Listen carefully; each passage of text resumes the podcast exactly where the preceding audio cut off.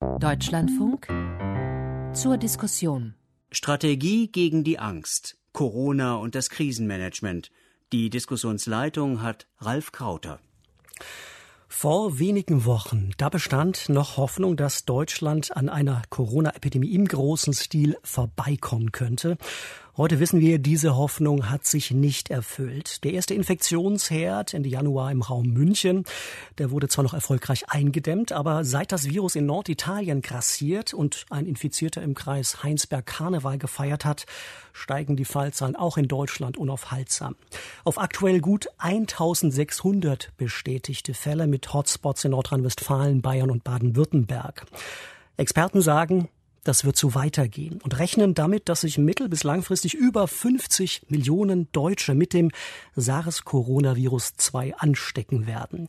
Die gute Nachricht lautet, die meisten werden wenig davon mitbekommen, denn in vier von fünf Fällen treten nur milde Erkältungssymptome auf. Die schlechte Nachricht lautet, wenn es nicht gelingt, die Infektionswelle zu bremsen, dann könnte unser Gesundheitssystem schnell überlastet sein, weil wir eben nur rund 25.000 Betten haben für Intensivpatienten, die wegen schwerer Lungenentzündung beatmet werden müssen.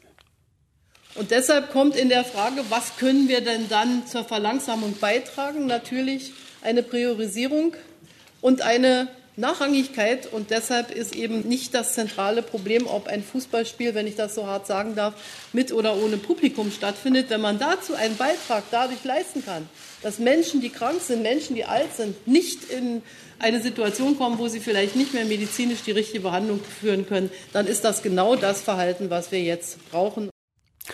Die Bundeskanzlerin hat die Corona-Krise heute Vormittag zur Chefsache erklärt. Und wir wollen in den kommenden 45 Minuten darüber sprechen, wie gut wir aufgestellt sind, um sie zu meistern und welche Strategien hilfreich sein könnten, um Furcht und Panik in Zaum zu halten, die in Ausnahmesituationen, wie wir sie gerade erleben, ja gern mal um sich greifen. Herzlich willkommen dazu, sagt Ralf Krauter und mit wir meine ich Stefan Detjen, den Leiter des DLF Hauptstadtstudios in Berlin. Er ist uns von dort zugeschaltet und wird uns gleich die politische Perspektive liefern. Hallo, Herr Detjen. Hallo und guten Abend. Neben ihm im Berliner Studio sitzt der Psychologe Professor Gerd Gigerenzer. Er ist Experte dafür, wie Menschen Risiken wahrnehmen und bewerten. Hallo, Herr Professor Gigerenzer. Guten Abend. Aus Heidelberg per Telefon zugeschaltet ist uns der Virologe Professor Hans-Georg Kreuslich vom Zentrum für Infektiologie der Universitätsklinik Heidelberg. Hallo, Herr Kreuslich. Ja, auch von mir guten Abend. Und neben mir im Kölner Studio sitzt meine Kollegin Eva Bahner aus der DLF Wirtschaftsredaktion, die uns erklären kann, wie groß die Gefahr ist, dass aus der globalen Gesundheitskrise vielleicht auch noch eine globale Wirtschafts- und Finanzkrise wird. Herzlich willkommen an Sie alle. Herr Professor Gigerenzer, ich würde gerne mit Ihnen starten. Sie sind emeritierter Direktor am Max-Planck-Institut für Bildungsforschung und leiten das Harding-Zentrum für Risikokompetenz in Berlin. Von US-Präsident Franklin Roosevelt stammt der Satz, das Einzige, was wir zu fürchten haben, ist die Furcht selbst. Fürchten Sie sich vor dem Coronavirus? Das hat Benjamin Franklin schon vor ihm gesagt. Und die, äh, also die Antwort ist, äh, nein. Ich fürchte mich selbst nicht in erster Linie vor dem Coronavirus. Ich fürchte mich vor Dingen, von denen nach allem, was wir heute wissen, es wahrscheinlicher ist, dass sie mich treffen. Zum Beispiel die normale Grippe. Oder dass ich beim Autofahren äh, jemanden begegne, der nun am Steuer nun nicht auf sein Auto schaut, sondern auf sein Handy und mir ungebremst ins Auto fahrt. Zum Beispiel schätzt man in Deutschland, dass dieses letztere Verhalten jeden Tag ein Leben kostet. Hm? Äh, also die, äh, die äh, Gefahr des Coronavirus ist anders als die genannten Gefahren, da wir nicht wissen, wie sie sich weiterentwickelt. Das ist Ungewissheit im Gegensatz zu den bekannten Risiken. Und wir fürchten uns weniger vor den bekannten Risiken, die uns wahrscheinlich töten, als vor der Ungewissheit. Die Unsicherheit und das Neue, das äh, verunsichert uns sozusagen. Professor Kreuslich, Sie haben am 27. Januar in der Tagesschau gesagt, habe ich gerade gesehen, das neue Coronavirus sei vermutlich harmloser als ein Grippevirus. Grund zur Besorgnis bestehe nicht. Inzwischen wissen wir, dass etwa 15 von 100 Infizierten schwerer erkranken und rund sieben von 1000 Infizierten Pi mal Daumen daran sterben. Weltweit gab es schon über 4000 Todesfälle, in Deutschland bislang drei. Im Lichte dieser neuen Erkenntnisse, wie bewerten Sie heute die Gefahr durch das neue Coronavirus? Also ich glaube, es ist sicherlich ein Erreger, der ernsthafte Erkrankungen verursacht. Wie schon in der Anmoderation gesagt, vier von fünf haben eine harmlose, eher milde Erkrankung und in einer geringeren Anzahl gibt es schwere Verläufe. Wie die tatsächlichen Zahlen am Ende aussehen werden, wie viel Prozent schwerste Verläufe und möglicherweise tödliche Verläufe haben, ist im Moment noch schwer zu beurteilen, weil wir gar nicht ganz genau wissen, wie groß die Zahl der tatsächlich Infizierten in vielen Ländern ist.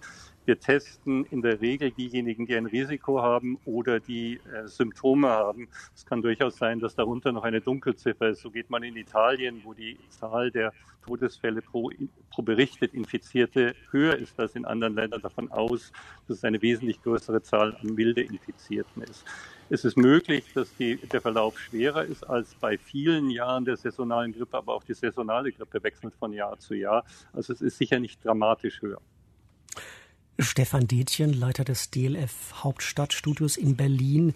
Das Virus ist nicht so harmlos wie anfangs angenommen. Dennoch entstand in den vergangenen Tagen und Wochen bei mir und anderen Beobachtern der Eindruck, die Gesundheitsverantwortlichen in Berlin, die haben mehr Angst vor der Reaktion der Menschen als vor dem Virus selbst, weil die Gegenmaßnahmen ja bislang recht moderat ausfallen, verglichen mit anderen Ländern.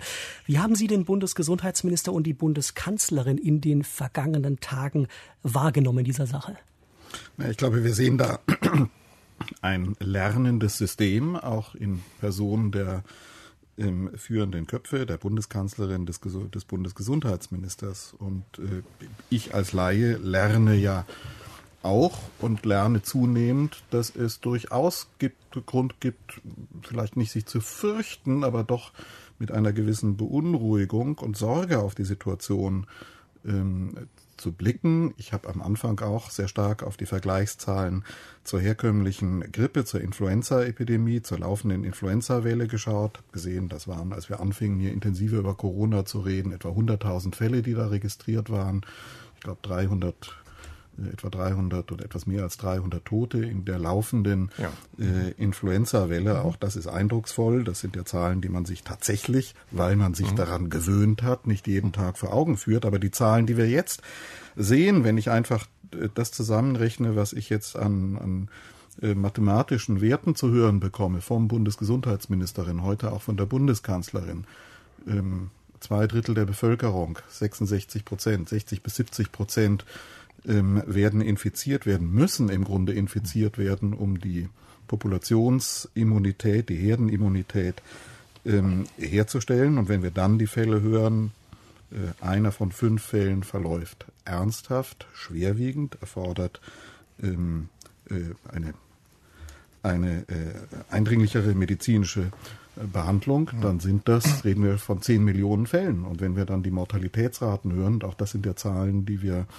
ähm, nicht in der, nicht in den ersten, nicht in den Obersätzen hören, aber in Nebensätzen hören, dann werden wir am Ende der Welle, die wir erleben, wie lange auch immer die dauert, von 250, vielleicht 300.000 Menschen sprechen, die an dieser ähm, Corona-Epidemie verstorben sind. Das ist zumindest ein Szenario, ja. äh, mit dem, wenn ich das richtig sehe, die Politik im Augenblick arbeitet. Mhm. Ähm, wobei man muss äh, natürlich einschränkend dazu sagen, vielleicht kann der Professor Gigerenzer da gleich noch was ergänzen. Äh, bei der schlimmen Grippewelle 2017, 18 sind 25.000 Menschen gestorben. Ähm, das heißt, ähm, die Größenordnungen liegen gar nicht so weit auseinander, wenn man äh, sozusagen unterstellt, dass die Fallzahlen bei neuen Coronavirus über viele Jahre gestreckt werden. Wirklich dramatisch anders wäre die Entwicklung nur, wenn wir jetzt sehr schnell tausendfachen mehr Infizierte in Deutschland hätten. Oder wie sehen Sie das, Herr Gigerenzer? Ähm, der Punkt ist es richtig, äh, das ist ein Szenario, was wir gerade hatten. Äh, wir leben unter Ungewissheit. Das heißt, wir können nur Szenarios machen und das ist ungefähr das Worst-Case-Szenario, was wir hören im Moment. Und das beruht auf einer Modellrechnung. Und die Modellrechnung geht davon aus, dass wir, also dass ein Infizierter drei andere infiziert. Und deswegen äh, wird dann in dem Moment, wo unter den drei anderen zwei schon geheilte hm, dabei sind, die nicht mehr infiziert werden kann, stabilisiert sich das bei 66,6 Prozent oder 70 Prozent. Das ist das Modellszenario. Aber das setzt voraus, dass nichts anderes passiert in der Zwischenzeit. Dass der Virus sich nicht verändert, dass wir äh, durch unser eigenes Verhalten das unterbinden und all diese Unwägbarkeiten sind da nicht mit eingerechnet. Ich erinnere einmal, es gibt ein anderes Szenario, äh, die, wenn wir uns äh, erinnern an die Schweinegrippe. Schweinegrippe damals wurden auch in Deutschland äh, 35.000 Tote prognostiziert und die Weltgesundheitsorganisation hat weltweit bis zu zwei Milliarden Infizierte prognostiziert. Also es war ein ähnliches Worst-Case-Szenario. Es ist nicht eingetreten. Aber wir haben genauso die, äh, die Infizierten und die Toten gezählt und die Bevölkerung war massiv verunsichert. Ich glaube, was wir lernen können, äh, das Beste, was wir sagen können, es gibt viele verschiedene Szenarien. Wir wissen nicht, welches eintreten wird, aber wir können uns informieren. Und vor allen Dingen äh, hat es keinen Sinn, an irgendeines von denen äh, zu glauben, dass es passieren wird. Und wir können auch etwas lernen, wenn wir zurückblicken. Es ist nicht die erste Pandemie, die wir überlebt haben. Und was wir wirklich tun können, ist, uns selber so zu verhalten, dass wir die Ausbreitung verringern. Erlauben, erlauben Jetzt, Sie mir vielleicht. Herr Kreuslich hat sich geräuspert aus Heidelberg. Gerne, Herr Professor Kreuslich. Erlauben Sie mir einfach eine kurze Ergänzung. Ähm, wir verwechseln in der Wahrnehmung häufig, auch wenn es nicht so gesagt wird, 66 oder 70 Prozent der Bevölkerung infiziert sich mit einer Situation in diesem Jahr oder Anfang nächsten Jahres haben wir so und so viele Millionen Infizierte, so und so viele Millionen Schwerkranke und so weiter.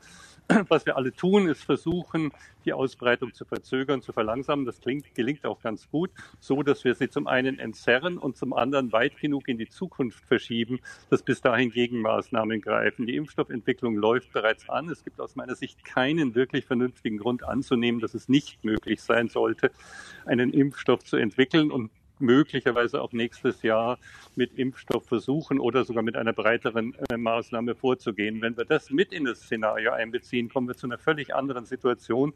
Aber die Wahrnehmung, so und so viele Leute müssen sich infizieren, anders geht es gar nicht, wird trotzdem in der Form nicht ähm, entsprechend gegengesteuert.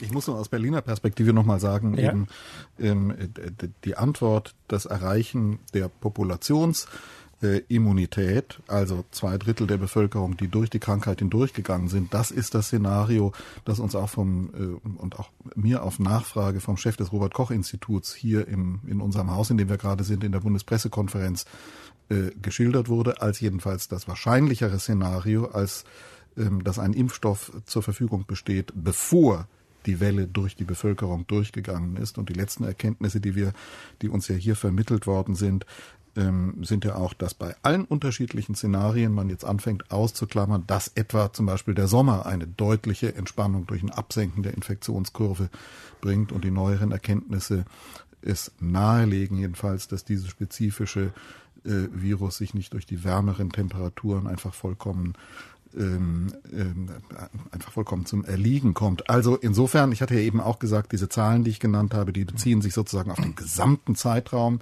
solange er gestreckt wird. Aber mir scheint es wichtig, dass man sich äh, diese Szenarien auch öffentlich vor Augen führt, um zu erreichen, dass jeder weiß, hier ist im Augenblick wirklich jeder gefragt, sein Verhalten zu justieren, sein Verhalten anzupassen. Das ist nicht etwas, wo man sagen kann, naja, ähm, betrifft mich aller Wahrscheinlichkeit doch nicht. Am Ende muss man davon ausgehen, wird der größere Teil der Bevölkerung betroffen sein und werden wir möglicherweise alle nicht selber schwere Verläufe erleben, aber es ist durchaus wahrscheinlich, dass wir alle jemanden kennen, der schwere Verläufe erlebt hat. Ich würde den Blick an dieser Stelle gern kurz weiten und von der Infektionsgefahr für Menschen und den damit verbundenen Risiken blicken auf die Infektionsgefahr für die Wirtschaft. Frage an Eva Bahner aus der DLF Wirtschaftsredaktion. Mit Blick auf Montag, wo die Börsenkurse in den USA so stark gepurzelt sind, dass sogar der Handel kurzfristig eingeschränkt wäre, wäre meine Frage, wie groß ist denn die Gefahr, dass aus dieser globalen Gesundheitskrise, die wir jetzt schon haben, eine globale Wirtschaftskrise wird? War das ein Vorgeschmack, was wir da gesehen haben, was passieren könnte, wenn sozusagen die Infektionsgefahr auf die Börse, auf die Wirtschaft überspringt? Also das war sicherlich ein Vorgeschmack und der war ja auch recht eindrucksvoll. Also der DAX ist um mehr als acht Prozent eingebrochen. Wie Sie sagten, der Handel an der Börse, der wurde sogar ausgesetzt. Also es war der stärkste Einbruch beim DAX seit dem 11. September. Das ist schon ein historischer Absturz, der zwar nicht nur an dem Coronavirus lag, sondern auch an ähm, ja, Enttäuschungen auf den Rohstoffmärkten. Die Ölpreise sind ja auch gleichzeitig noch abgestürzt. Das lässt natürlich Fantasien zu, dass die zum Beispiel die Schieferölindustrie in den USA auch noch in Mitleidenschaft gezogen werden könnte, weil die OPEC OPEC und Russland sich jetzt nicht auf Förderkürzungen geeinigt haben und weil man den Ölpreis nicht in den Griff bekommt.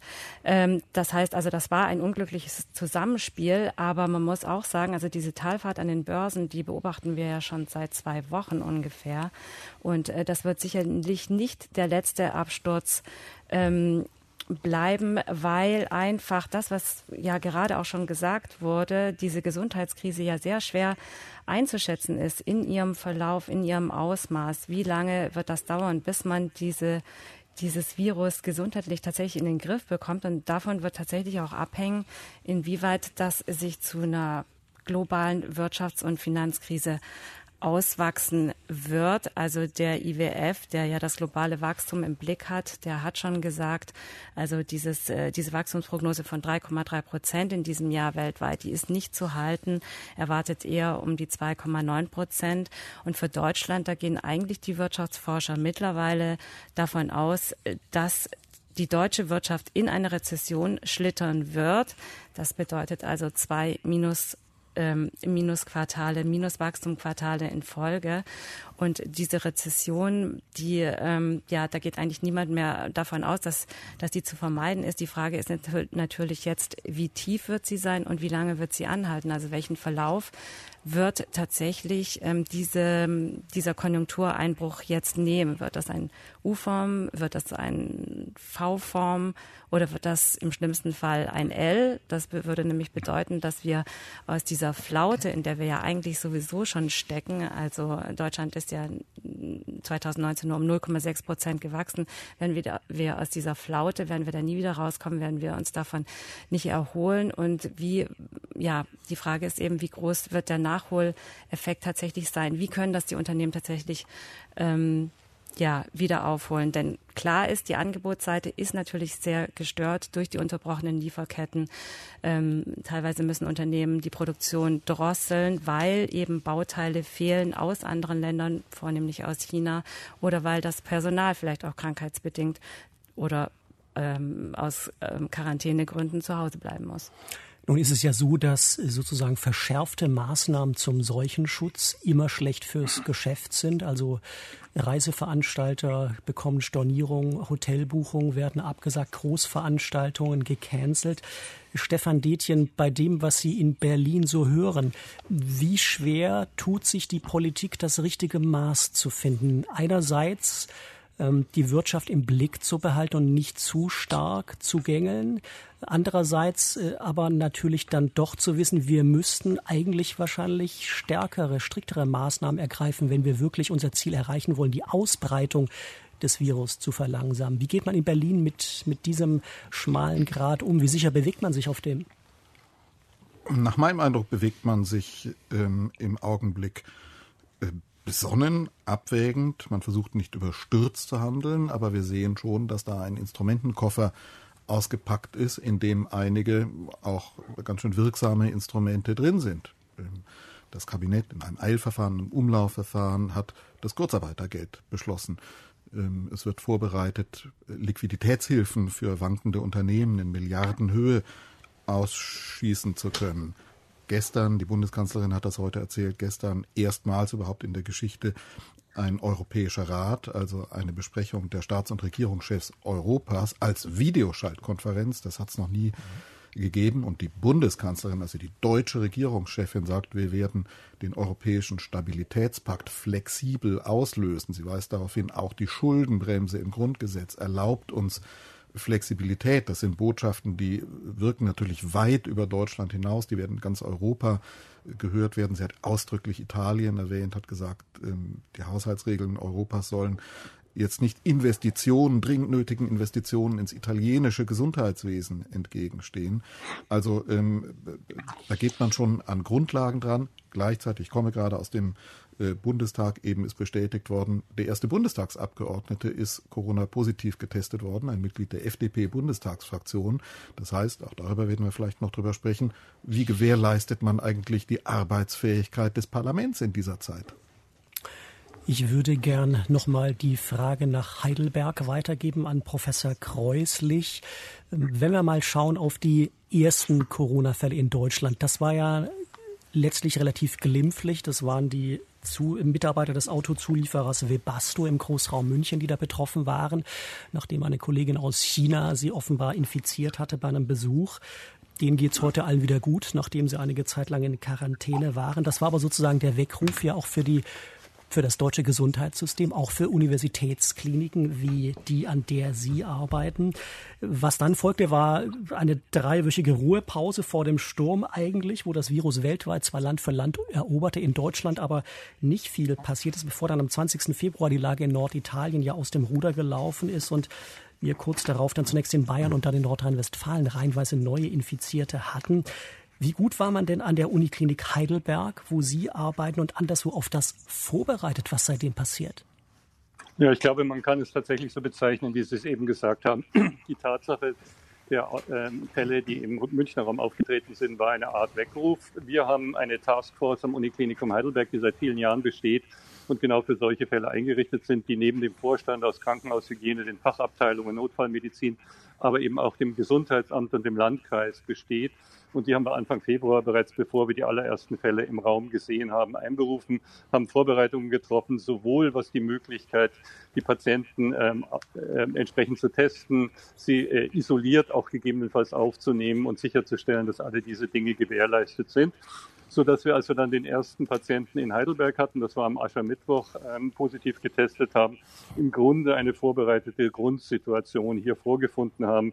Diese Taskforce trifft sich auch jetzt noch im mehrtägigen Abstand oder auch täglich, je nachdem wie der Bedarf ist, um die aktuelle Situation zu bewerten und so weiter. Sie sprachen eben auch von dem ersten infizierten Bundestagsabgeordneten. Für uns ist natürlich eine ganz zentrale Aufgabe, die Versorgung eines Universitätsklinikums und überhaupt der Krankenhäuser und der Gesundheitsversorgung sicherzustellen. Wir dürfen bei aller Panik über Coronavirus im Moment nicht ganz übersehen, dass wir viele kranke Menschen haben, die schwere Krankheiten, zum Teil chronische Krankheiten und gegebenenfalls auch tödlich verlaufende Krankheiten, wenn wir nicht intervenieren haben. Und wir müssen sicherstellen, dass wir nicht vor lauter Sorge, dass wir bei der aktuell geringen Zahl von Coronavirus-Infizierten ähm, ganze Bereiche lahmlegen oder ähm, auch Personalengpässe bekommen würden, die Versorgung der anderen Personen in Deutschland, der anderen Patienten mit Krankheiten nicht mehr sichern können. Das ist für uns eine ganz zentrale Aufgabe. Darauf sind wir meines Erachtens sehr gut vorbereitet. Aber natürlich ist es eine dynamische Entwicklung, wo wir immer von Woche zu Woche, von Tag zu Tag schauen müssen, wie sich alles entwickelt und wie wir weiter vorgehen. Sie hören im Deutschlandfunk die Diskussionsrunde Strategien gegen die Angst, Corona und das Krisenmanagement. Und meine Gesprächspartner sind der Psychologe Professor Gerd Gigerenzer vom Harding Zentrum für Risikokompetenz in Berlin, der Virologe Professor Hans-Georg Kreuslich vom Zentrum für Infektiologie der Uniklinik Heidelberg, den wir eben gehört haben, der Leiter des DLF Hauptstadtstudios Stefan Detjen und die DLF Wirtschaftsredakteurin Eva Bahner. Stefan Detjen in Berlin. Schauen wir noch mal kurz auf die Rolle von Jens Spahn, der sich ja als äh, Corona-Krisenmanager gerade profiliert und da sicher auch äh, ziemlich gefordert ist. Das Spannende war ja, wenn wir uns mal die Risikokommunikation anschauen über die vergangenen Wochen, Erstaunlich lange haben wir da dieses Mantra gehört, wir sind gut vorbereitet. Wochenlang wurde das erzählt. Ähm, dann wurde aber relativ schnell klar, als es ernst wurde, es gibt da doch massive Engpässe, zum Beispiel bei der Versorgung von Krankenhäusern und Arztpraxen mit essentiellen Hygieneartikeln wie Schutzmasken und so weiter da wurde ja eigentlich offensichtlich, da haben doch viele ihre Hausaufgaben nicht gemacht, obwohl schon seit Wochen gefordert wurde, holt mal eure Pandemiepläne aus der Schublade. Hat Jens Spahn da zu lange die Politik der ruhigen Hand verfolgt? Ich würde zögern, das im Augenblick schon äh, zu beurteilen. Ich glaube, das kann man erst später, in einem späteren Zeitpunkt wirklich beurteilen. Ich habe mir immer wieder auch frühere Äußerungen von ihm angeschaut und bin da auf jemanden gestoßen, der sich immer jedenfalls so geäußert hat, gesagt, gesagt hat, Beurteilungen gelten für den jetzigen Zeitpunkt. Nach jetziger Erkenntnis können wir Folgendes sagen, also immer den Vorbehalt gemacht hat, dass sich Entwicklungen verändern können. Das hören wir auch äh, jetzt immer wieder. Auch jetzt wird äh, von Spahn, aber auch von den Experten, etwa dem Präsidenten des Robert Koch Instituts, darauf hingewiesen, dass Deutschland eigentlich gut vorbereitet war.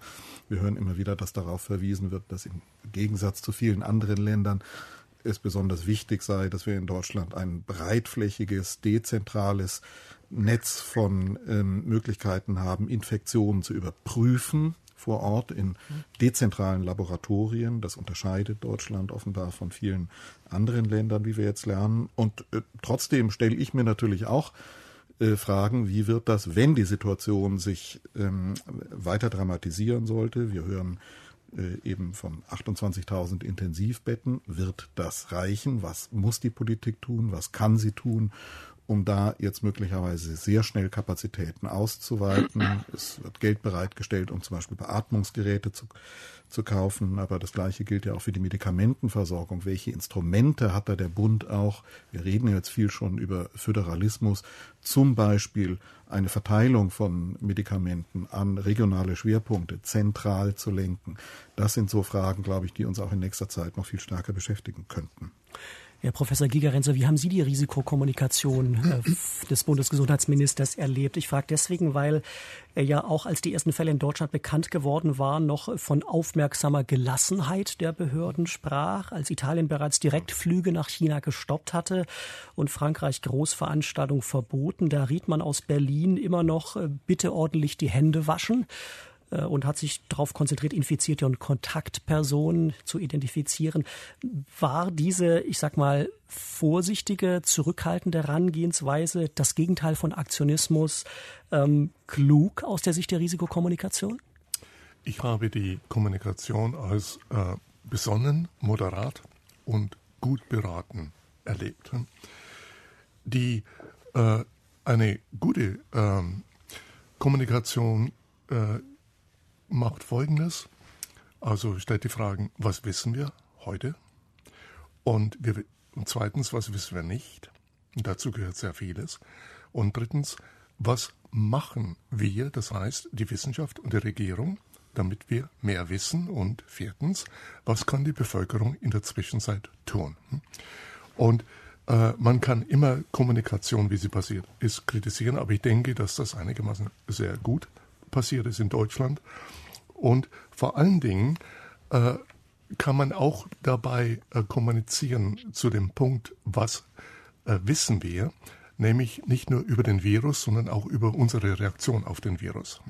Und das ist ja auch ein Teil der Chance und auch ein Teil des Problems.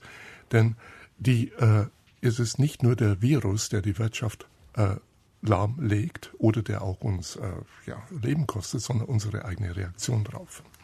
Vielleicht ist das äh, berühmteste Beispiel dafür, wie wichtig die eigene Reaktion ist, der 11. September 2001. Da geht es um einen anderen Virus, nämlich um Terrorismus.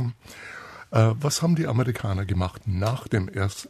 September 2001? Nun, sind sie geflogen? Nein, viele haben aufgehört zu fliegen. Ich habe die Verkehrsstatistiken analysiert und gefunden, dass für zwölf Monate die Anzahl der gefahrenen Meilen auf den Autobahnen, wo man weit fährt, bis zu 5% gestiegen ist. Und in dieser Zeit haben geschätzt 1600 Amerikaner ihr Leben verloren auf der Straße bei dem Versuch, das Risiko des Fliegens zu vermeiden. Also das ist sozusagen die Angst auf eine äh, Schokrisikosituation, die man fürchtet und die uns dann auch Leben kosten. Das ist etwas anders jetzt bei der Pandemie, die jetzt ausgerufen worden ist. Aber wir sollen uns immer vor Augen halten, dass auch unsere Reaktion dazu beitragt, wie wir mit dieser Pandemie umgehen. Angst ist immer ein schlechter Berater und wir sind sicher gut äh, beraten, sozusagen rational und nüchtern an die Dinge heranzugehen.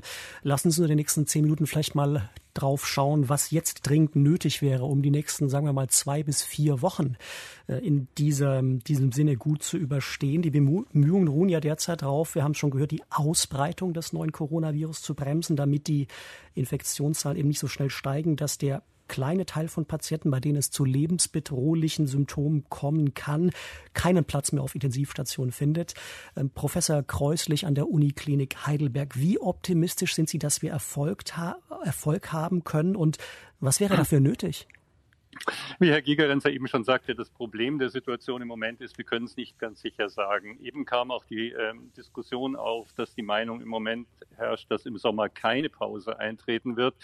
Auch da glaube ich, vor zwei Wochen war die Meinung noch gegenteilig. Die wissenschaftliche Evidenz hat sich nicht so dramatisch geändert, dass wir heute sicher sagen können, ob wie bei anderen Influenza oder anderen Erregern des Atemwegstrakt im Sommer weniger auftreten wird als jetzt. Das heißt, wir müssen immer von Woche zu Woche, von Monat zu Monat weiter planen. Für uns bedeutet das, dass wir die Testkapazität hochhalten müssen, dass wir Wege finden müssen, Personen auch in häuslicher Isolation gut zu betreuen und wenn sie sich schlecht, verschlechtern sollten, sie schnell zu identifizieren und in die lokalen Krankenhäuser zu bringen, dass wir die Grundversorgung und die weitere Versorgung, medizinische Versorgung aller, aller Patienten in Deutschland weiter sicherstellen und nicht plötzlich alles zurückstellen, aber gleichzeitig Wege finden, wie wir relativ schnell aufbauen können und dann entsprechend vorgehen können. Bei uns ist es zum Beispiel so, dass wir äh, Pläne haben, wie man elektive Eingriffe, also einen Eingriff, den man zum Zeitpunkt jetzt, aber auch in zwei oder drei oder vier Monaten machen könnte, kurzfristig absagt und dadurch äh, dann Kapazitäten in den Kliniken zur Verfügung stellt, um Patienten in größerem Umfang aufzunehmen. Das ist aber im Moment nicht sinnvoll, das zu tun, weil wir diese Zahlen an Patienten gar nicht haben. Also wir müssen immer konkret von der aktuellen Situation ausgehen, aber zwei bis drei Schritte vorausdenken, wie es dann weitergehen kann. Insofern Beatmungskapazitäten zu erhöhen, weitere Geräte zu beschaffen, Beatmungsplätze zu schaffen, wenn sie denn nötig werden, ist sicher richtig. Ich weise aber auch darauf hin, dass in der großen Grippeepidemie vor zwei Jahren, Sie sprachen von den 25.000 in Deutschland Verstorbenen, wir eine hohe Anzahl beatmungspflichtiger Patienten auch an unserem Universitätsklinikum hatten. Das war durchaus eine schwierige Situation, wo wir vieles umlegen und verändern mussten, sich aber gut handhaben ließ. Wenn die Zahl dramatisch höher werden würde, wäre das ein Problem, das möglicherweise schwierig zu lösen sein würde. Im Moment sind wir aber da relativ gut aufgestellt und auch optimistisch für die Zukunft. Die Frage ist ja unter anderem in Berlin auch, wie stark soll man jetzt versuchen, auf die Bremse zu treten bei der Verbreitung des neuen Coronavirus? Wie stark soll man eingreifen in das öffentliche Leben?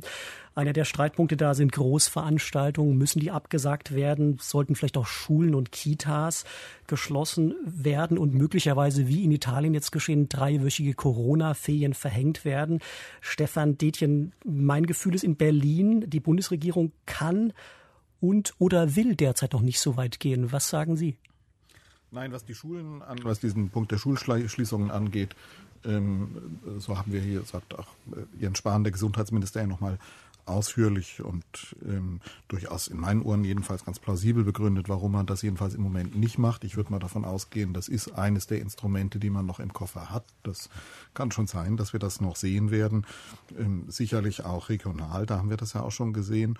Und ähm, ansonsten beschäftigt sich die Politik jetzt und muss sich beschäftigen, eben wie sie auch selbst handlungsfähig bleibt. Ich äh, glaube, wir werden eine Diskussion bekommen äh, über Verfassungsfragen, über Kompetenzordnung. Das, was wir da erlebt haben, ist ja ein Bundesgesundheitsminister, der in allen medialen Kanälen präsent ist, der das Gesicht des Krisenmanagements ist, aber äh, gleichzeitig seine Machtlosigkeit demonstriert, weil ihm nichts anderes übrig blieb, als zu appellieren an Länder und Kommunen, etwa Großveranstaltungen äh, abzusagen. Am Ende hat es dann sogar hier in Berlin mit dem Fußballspiel von Hertha BSC geklappt. Also da hat er sich jetzt doch durchsetzen können. Das war ja heute zumindest äh, morgens noch zweifelhaft. Ja, aber das war ja deutlich, dass er da gesagt hat. Ich glaube, da wird man nochmal drüber reden müssen, über bestimmte Kompetenzfragen. Genauso wie man äh, drüber reden äh, wird müssen jetzt, ich habe eben diesen Infektionsfall im Bundestag erwähnt, wie hält sich der Bundestag selber äh, arbeitsfähig. Wenn man in die Verfassung schaut, da sieht man Notstandsregeln, einen gemeinsamen Ausschuss von Bundestag und Bundesrat, der in Krisenfällen Gesetzgebung gewährleisten soll, ist aber ausdrücklich in der Notstandsverfassung nur für den Verteidigungsfall geregelt. Wenn also jetzt tatsächlich eine große Zahl oder alle Bundestagsabgeordneten in Quarantäne müssten, hätten wir kein handlungsfähiges Parlament im Augenblick. Eva Bahner aus der DLF Wirtschaftsredaktion. Schauen wir noch mal auf die Unternehmen. Wie könnte denen denn jetzt geholfen werden, diese schwierige Phase zu überstehen? Einige Maßnahmen liegen ja auf dem Tisch. Äh, Kurzarbeitergeld, da soll der Zugang erleichtert werden. Das wird aber nicht reichen. Was wäre denn noch denkbar und erstrebenswert in den nächsten Wochen? Nein, ein erleichterter Zugang zum Kurzarbeitergeld ist ein wichtiger erster Schritt. Deshalb nämlich, weil so sichergestellt wird, dass Unternehmen nicht gleich bei jeder Durststrecke Leute entlassen müssen. Das wäre nämlich auch in puncto Angst ähm, schwierig, weil die Menschen dann nicht nur Angst um ihre Gesundheit haben, sondern auch noch Angst um ihren Arbeitsplatz. Also das hätte auch ökonomisch nochmal einen zusätzlichen Effekt. Deshalb hier die Kurzarbeitergeldmaßnahme ist sicherlich ein wichtiger erster Schritt, aber weitere müssen folgen. Darauf haben auch renommierte Wirtschaftsforscher heute gemeinsam in einer ja, beispiellosen Initiative aufmerksam gemacht und eindringlich gefordert, dass jetzt zielgerichtete und schnelle Maßnahmen folgen müssen. Eine zinslose Stundung der Steuern für Unternehmen zum Beispiel oder auch, dass man den Solidaritäts, äh, den Abbau des Solis ähm, für weite Teile der Bevölkerung jetzt vorzieht auf Juni. Der sollte ja erst Anfang kommenden Jahres kommen oder sogar als letzte Maßnahme war auch von einem Rettungsfonds die, Re äh, die Rede, um notleidenden Unternehmen äh, helfen zu können, ähm, sollte es tatsächlich zu einer tiefen Rezession kommen. Also ich denke, wichtig ist jetzt tatsächlich, dass zielgerichtet geholfen wird und dass diese Maßnahmen auch schnell kommen. Nicht, dass man sagt, man tritt in den Dialog mit Wirtschaftsverbänden, sondern dass wirklich diese Maßnahmen schnell auf den Weg gebracht werden, weil diese gestörten Lieferketten, das, das wird ähm, in den kommenden Wochen noch richtig sichtbar sichtbar werden. Ähm, die Produktionsausfälle, die die daraus folgen. Und dann brauchen die Unternehmen einfach ähm, Liquiditätshilfe. Dann müssen sie einfach flüssig bleiben, um diese Durststrecken zu vermeiden. Und, da und dann kommen auch noch ja viele Betriebe dazu, die zum Beispiel ähm, an dem ganzen Messegeschäft hängen, Gastronomie, Hotels, wo Buchungen jetzt ausbleiben, die ganze Tourismusbranche. Das sind äh, Durststrecken, die wirklich nur sehr schwer zu überbrücken sind und die eben auch nicht mit einem klassischen Konjunkturpaket behoben werden könnten. Also dass man sagt, man legt jetzt einfach ein Milliardeninvestitionsprogramm auf, weil das würde eben nicht kurzfristig wirken, sondern einfach nur mittel- und langfristig. Und jetzt ist eben der Zeitpunkt, wo diese Unternehmen tatsächlich Hilfe brauchen, damit eben sie sich auch schnell wieder von dieser Gesundheitskrise, die ja hoffentlich dann medizinisch irgendwann in den Griff bekommen, äh, zu bekommen ist, dass sie sich davon eben auch schnell wiederholen können. Professor Gigerenze in Berlin. Frage an Sie, der RKI-Präsident Lothar Wieler, den wir hier auch gern dabei gehabt hätten, der aber kurzfristig absagen musste. Der sagte vor zwei Wochen bei einer der ersten täglichen Corona-Pressekonferenzen des Robert Koch Instituts, abgeriegelte Städte wie in Italien sind nach derzeitiger Lage in Deutschland nicht zu erwarten. Jetzt weiß ich, in der Psychologie gibt es den sogenannten Shifting Baseline-Effekt. Ist das so ein Fall? Denn mittlerweile scheint der Gedanke ja bei weitem nicht mehr so abwegig zu sein, wie er vor zwei Wochen war. Ja. Äh, Sie meinen damit, äh, in dem Moment, wo die äh, Regierungen drastische Maßnahmen ergreifen, fürchtet sich die Bevölkerung mehr. Zugleich wird aber die Bevölkerung auch, hat ein Gefühl der Sicherheit. Also das schließt sich ja nicht aus.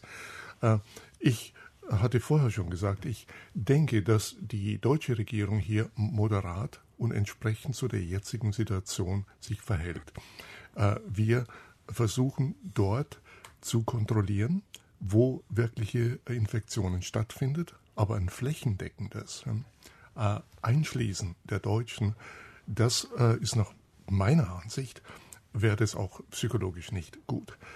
Denn nochmals, wir haben eine Ungewissheit und ich glaube, die vernünftige Situation ist, so zu handeln, als ob dieser Worst Case eintritt, ja? aber das bedeutet nicht, dass wir daran glauben müssen.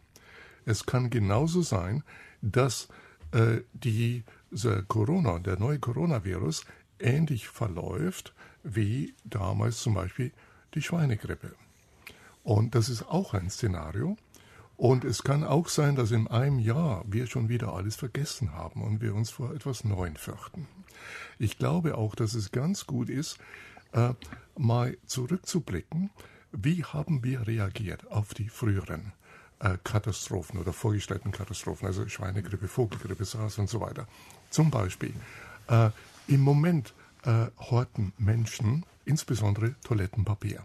Das ist nichts Neues. Bei SARS wurden auch die Toilettenpapierregale ausverkauft. Man kann sich mal fragen, warum äh, kaufen wir Deutschen Toilettenpapier? Die Amerikaner kaufen Fruit Snacks ja, und Medizin für ihre Hunde und für ihre Katzen. Hm? Wir haben da offensichtlich andere Vorleben.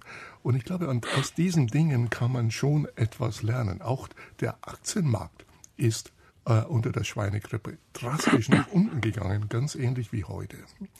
Also, ich denke, äh, wir müssen alles tun, um die Verbreitung des äh, Virus aus, äh, einzudämmen, aber wir haben ganz verschiedene Szenarien, von denen wir einfach nicht wissen, was am Ende eintreten wird.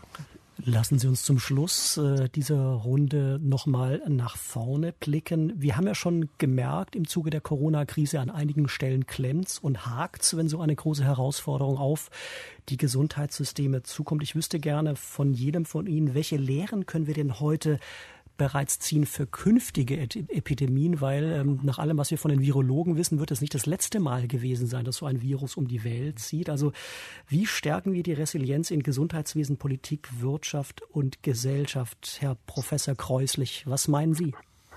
Zunächst lernen wir daraus, dass, wie Sie eben sagten, dies nicht die erste und nicht die letzte Ausbreitung eines neuen Erregers sein wird und dass wir uns einfach mit der Tatsache angewöhnen müssten, dass dieses auftreten wird. Zweitens würde ich sagen, können wir lernen, dass in der Tat bestimmte kritische Infrastrukturen und kritische Materialien auch dann entweder vorgehalten werden müssen oder eine kurzfristige Produktion gesichert werden muss, wenn eine schwierige Situation eintritt.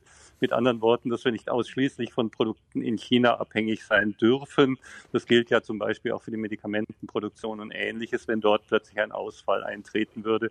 Und drittens hoffe ich, dass wir mit einer aus meiner Sicht immer noch möglichen Situation, die Epidemie etwas früher in den Griff zu bekommen, mit einem Impfstoff weiterzukommen, lernen können, dass man auch mit einer dermaßen bedrohlich erscheinenden Situation in unserem Gesundheitssystem gut umgehen kann. Eva Bahner aus der DLF Wirtschaftsredaktion. Wird eine der Lehren sein, die Globalisierung vielleicht wieder einen Schritt zurückzudrehen? Wie eben gehört, müssen wir Lieferketten, Produktionsprozesse wieder entflechten, um die Störanfälligkeit zu reduzieren? Ich denke nicht, dass die Globalisierung zurückgedreht wird, weil ähm, wir in den letzten Jahren einfach viel zu stark von der Globalisierung auch profitiert haben. Das ist jetzt ein Preis, den die Globalisierung mit sich bringt und die Unternehmen werden sich sicher die Lieferketten noch mal genau anschauen, die Lieferketten auch justieren, dass sie Vorprodukte von verschiedenen Produzenten vielleicht an verschiedenen Standorten von verschiedenen Standorten beziehen und dass sie sich eben nicht so abhängig machen von einzelnen Standorten. Aber ich denke nicht, dass die Globalisierung als Ganzes zurückgedreht wird, weil sie ist einfach noch ein zu großer Wachstumstreiber weltweit. Das gilt nicht nur für Deutschland. Stefan Detjen äh, im Hauptstadtstudio des DLF. Was könnte, was sollte die Regierung tun und muss überhaupt die Föderalismusdebatte wieder aufgegriffen werden, damit sozusagen ein Gesundheitsminister auch Richtlinienkompetenz ausüben kann?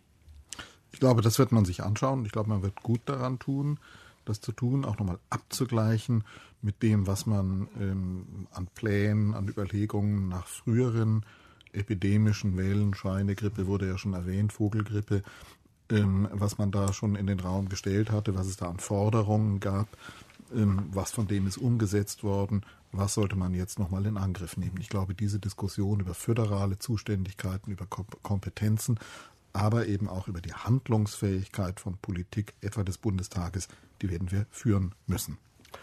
Professor Gerd Gigerenzer, wir müssen mit Blick auf die Uhr leider Ihr Schlussstatement unter den Tisch fallen lassen. Es tut mir leid, wir holen das bei anderer Gelegenheit nach. Das neue Coronavirus ist eine große Herausforderung für unser Gesundheitssystem und die Gesellschaft als Ganzes. Aber ich glaube, das ist auch klar geworden, die Epidemie lässt sich sicher in den Griff bekommen, wenn wir alle einen kühlen Kopf bewahren. Ich bedanke mich für die Diskussion bei Professor Gerd Gigerenzer, Leiter des Harding-Zentrums für Risikokompetenz in Berlin, bei Professor Hans-Georg Kreuslich, Leiter des Zentrums für Infektiologie der Uni Uniklinik Heidelberg, bei Stefan Detjen, dem Leiter des DLF Hauptstadtstudios in Berlin und bei Eva Bahne aus der Wissenschaftsredaktion des DLF.